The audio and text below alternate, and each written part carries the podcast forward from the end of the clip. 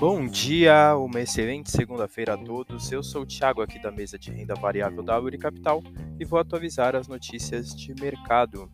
No mercado internacional, fechamento da sexta-feira, o S&P 500 fechou estável, sem oscilação. O DXY teve uma leve queda de 0,07% e os Treasuries, os juros americanos para dois anos, tiveram alta de 0,99%. As bolsas internacionais fecharam estáveis, com os indicadores de atividade econômica permanecendo fortes, o que gera uma expectativa de alta na taxa de juros, prejudicando o desempenho das bolsas.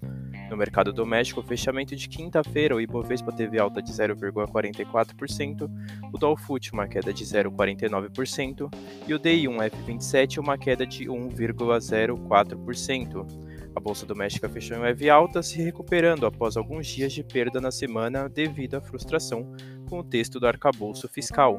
Os indicadores para o dia de hoje, apenas o boletim Focus, que saiu às 8h30 da manhã, ficar atento com o cenário político instável e com os indicadores econômicos.